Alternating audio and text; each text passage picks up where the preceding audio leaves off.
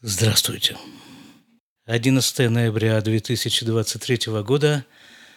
Исход субботы. 36-й день войны в Израиле.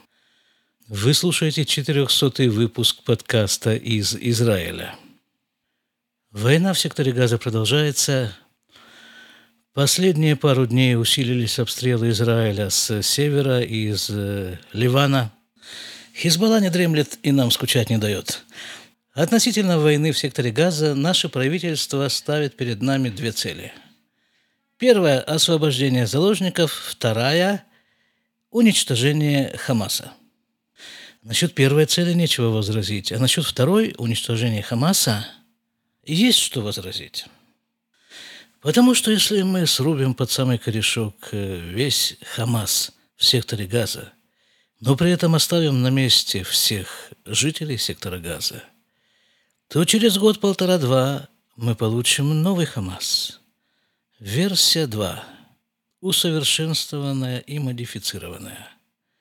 Причем этот самый новый ХАМАС уже будет вооружен знанием предыдущего ХАМАСа, которые пять недель назад напали на Израиль и сделали то, что они в нем сделали. Им это удалось. А если им это удалось, скажет новый ХАМАС, то можем повторить. Не нужно быть большим членом правительства, чтобы это понять. Совершенно элементарная вещь. Там, где есть минимальное количество арабов, там возникает террористическая организация. Что сейчас происходит в Джинине, в центре Израиля? Все то же самое, что в Газе, включая вооружение, включая подземные туннели. Единственная разница, что Джинин не такой большой, как сектор газа, и он находится в центре Израиля. К нему не подвезешь материалы для производства ракеты, поэтому оттуда нас пока еще не обстреливают. Я не удивлюсь, когда обнаружится, что все то же самое происходит вот здесь вот у нас за забором, за забором того поселения, в котором я проживаю, в Рамалле. Там, где есть арабы, есть террор. Нет других вариантов в качестве иллюстрации этой идеи я хочу рассказать вам о одном человеке. Его зовут сейчас Ярон Авраам. А при рождении он получил совершенно другое имя, потому что он родился в городе Лот, суровой религиозной арабской семье. Город Лот вообще разделен на такие кварталы. Есть еврейские кварталы, есть арабские кварталы – в семье их было, вот это я точно не понял, то ли их было 18 детей, то ли всего. Семья насчитывала 18 человек. Но это не принципиально. А суровая религиозность его семьи, кроме всего прочего, проявлялась в том, что его старшую сестру, когда ее поведение, по мнению семьи, перестало соответствовать религиозным идеалам, старшие братья ее просто убили – Ярону тогда было 9 лет, он находился в соседней комнате, слышал все эти крики, и утром спросил у мамы, а что происходило вот там вот с Сарой, сестру звали Сара. Так что, что там такое? Она кричала ночью, и вообще где она сейчас? Спросил мальчик у мамы, на что мама ответила мальчику. Кричала, наверное, что-то приснилось ей, плохой сон какой-нибудь. А сейчас где она? Да, как обычно, пошла на работу, скоро вернется. Сара, понятно, не вернулась, и до сих пор он говорит, она не считается умершей, она считается пропавшей. И это, он говорит, типичные семейные разборки в арабской среде. Полиция, понятно, не вызывается, и ну вот ушел человек из дому и не вернулся. Бывает. Это статистически нигде не регистрируется. Так вот, Ярон говорит – что он был неудобным ребенком, потому что он задавал вопросы, на которые как-то сложно было отвечать. И поэтому из дома его отправили учиться в мечеть. Мечеть находилась в секторе Газа. С 9 лет до 14 с половиной он учился в этой мечети. А после этого его перевели на полтора года в другую мечеть, в Хеврон. И вот основными предметами, по его словам, в мечети, в этом э, воспитательном учреждении было два предмета. Один из них – Коран, То есть э, дословное, добуквенное изучение Корана от корки до корки. Второй предмет, он его назвал так – «К душа тамавит». Э, перевести это несколько затруднительно, но, скорее всего, так. Прославление смерти. И в чем эта учеба выражалась? Частое посещение кладбищ, посещение похорон, особенно похорон погибших террористов, целование рук и ног трупов этих террористов, беседы с наставниками, которые убеждали учеников в том, что смерть – это вообще здорово.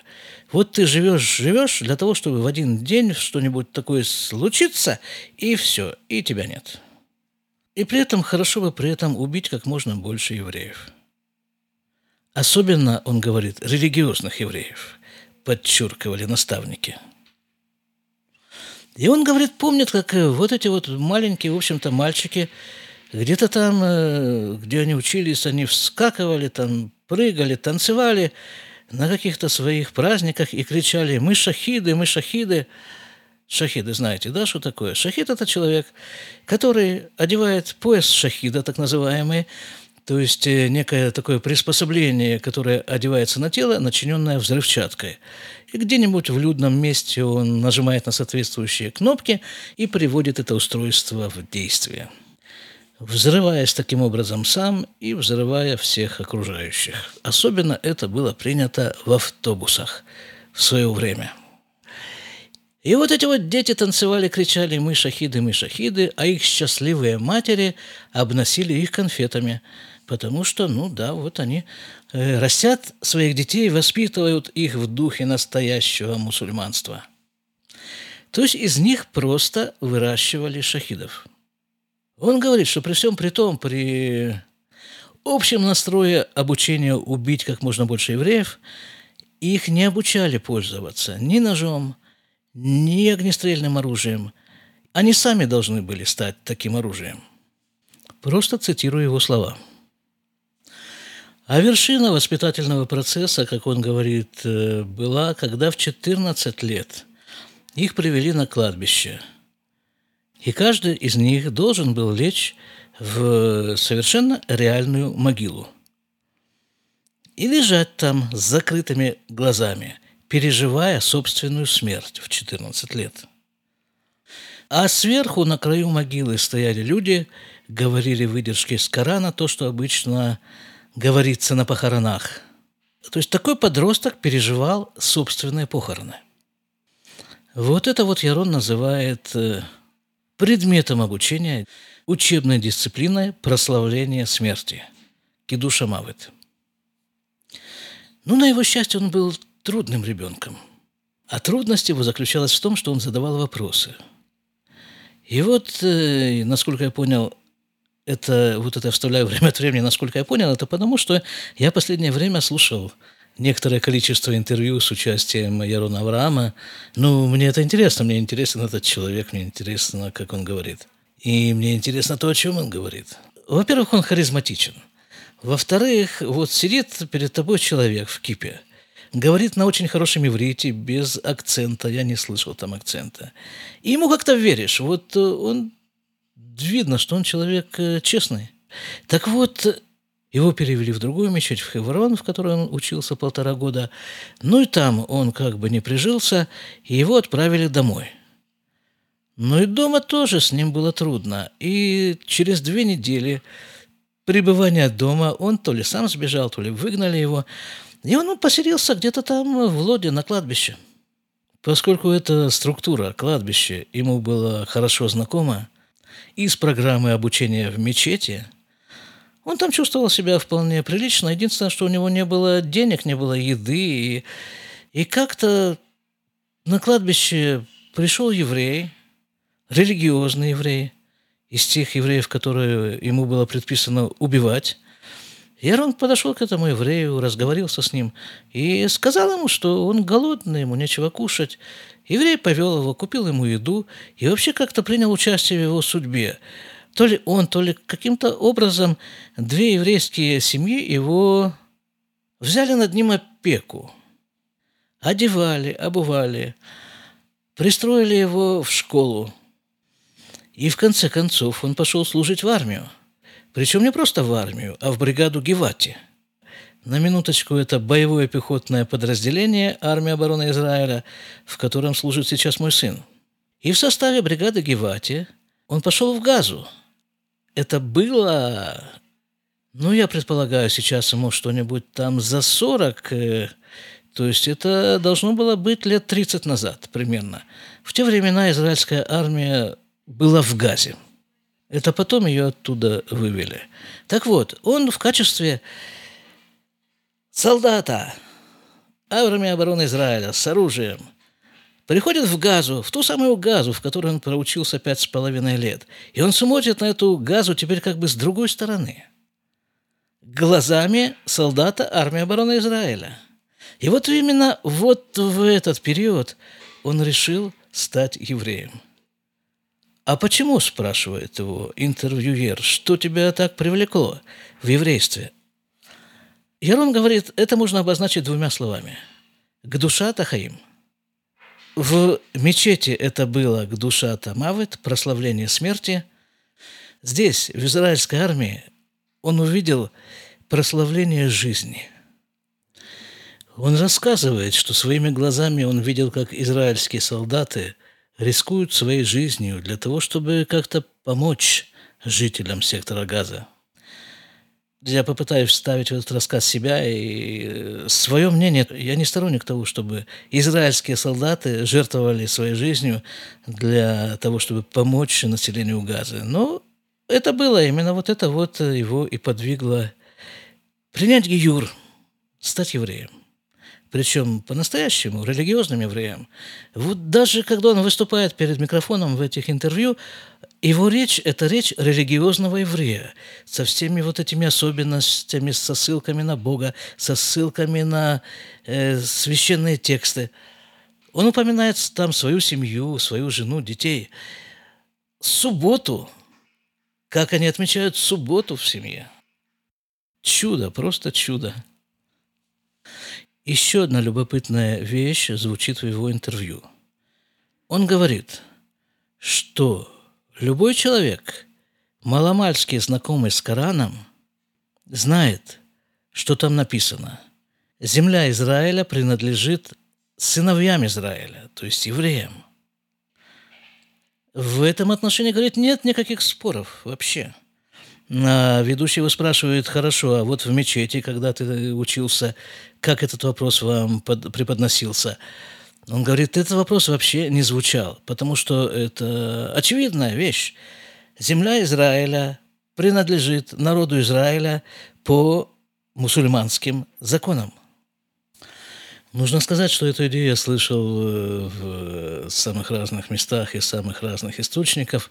Вот это вот, что в Коране написано, земля Израиля принадлежит народу Израиля.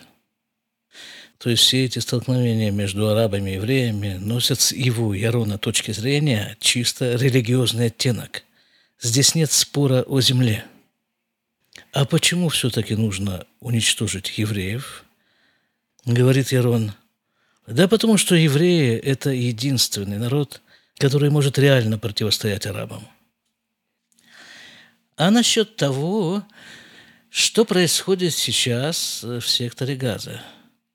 Он очень много об этом говорит, особенно насчет вот этого первого дня, как началась эта война, о этой резне арабской. И он говорит такую вещь, что Газа должна была бы быть стерта с лица земли уже на второй день войны. Просто стерта вообще – там в Газе нет разделения на Хамас и не Хамас. Там только Хамас. Она должна была быть стерта с лица земли.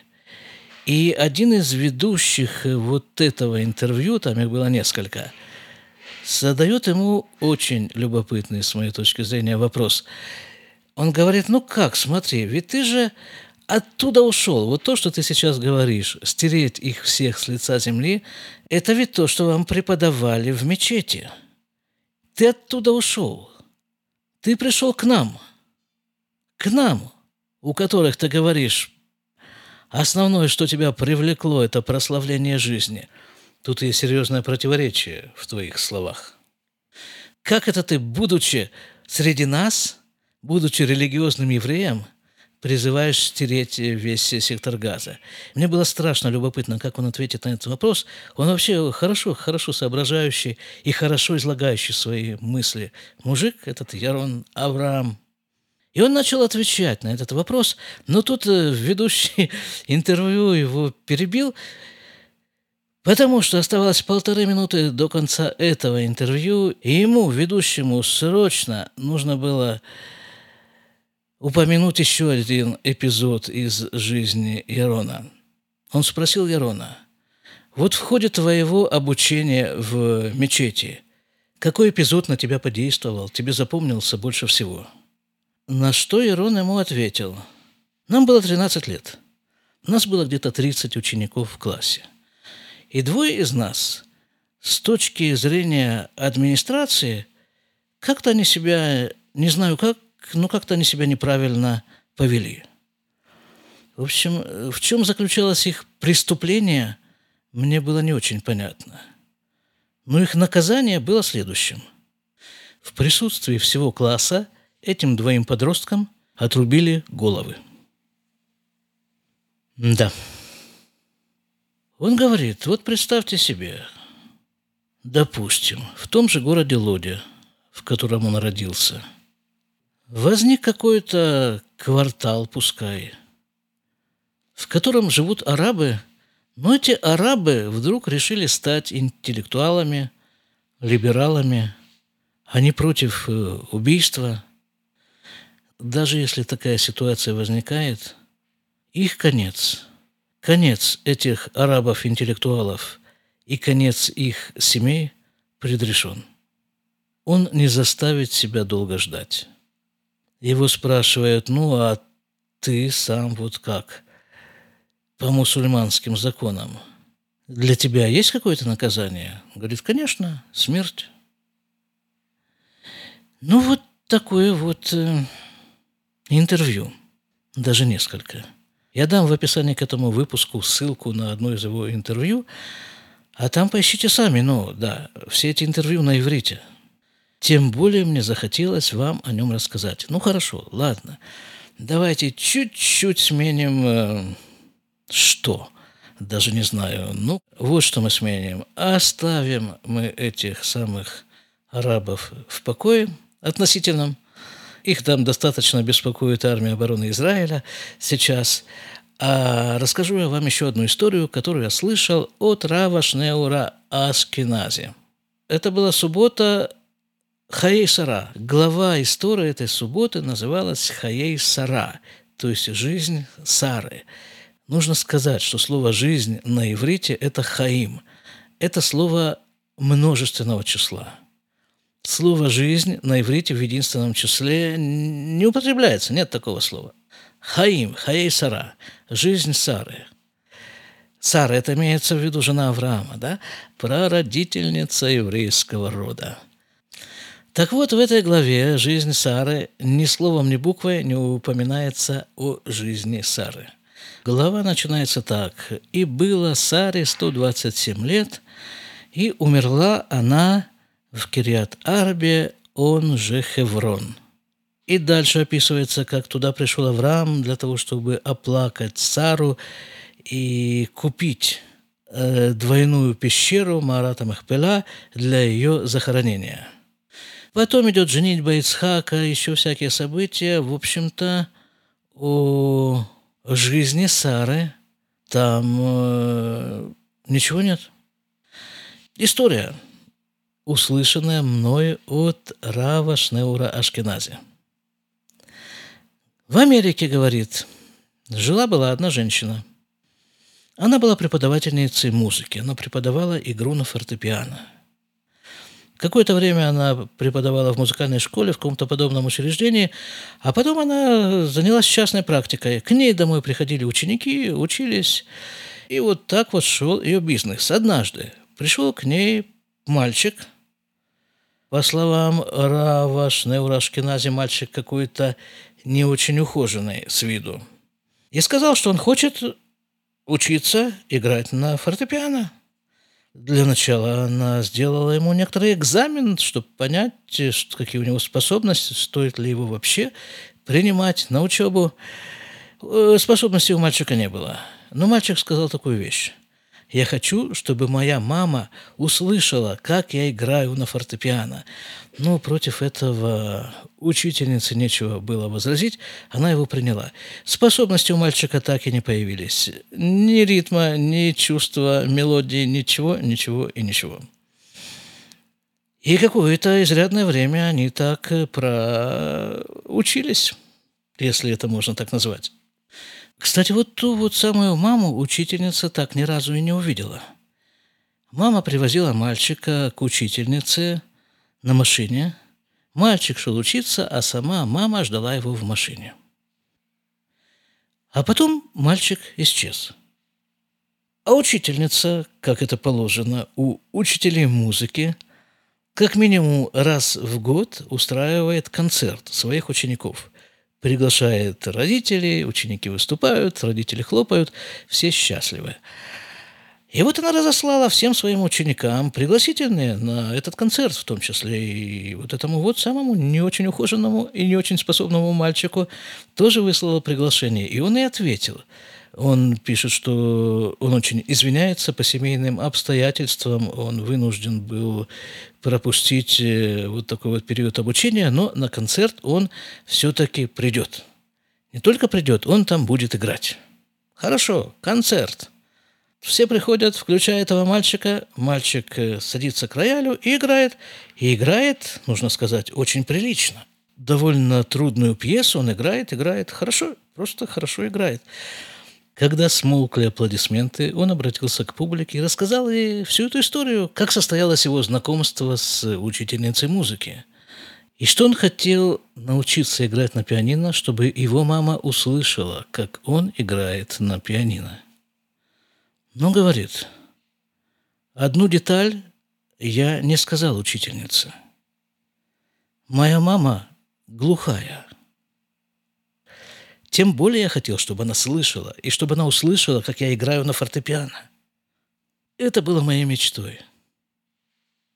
А несколько месяцев назад мама умерла.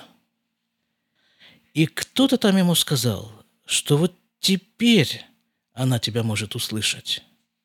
Вот теперь, когда она не скована ограничениями тела, вот теперь она тебя слышит.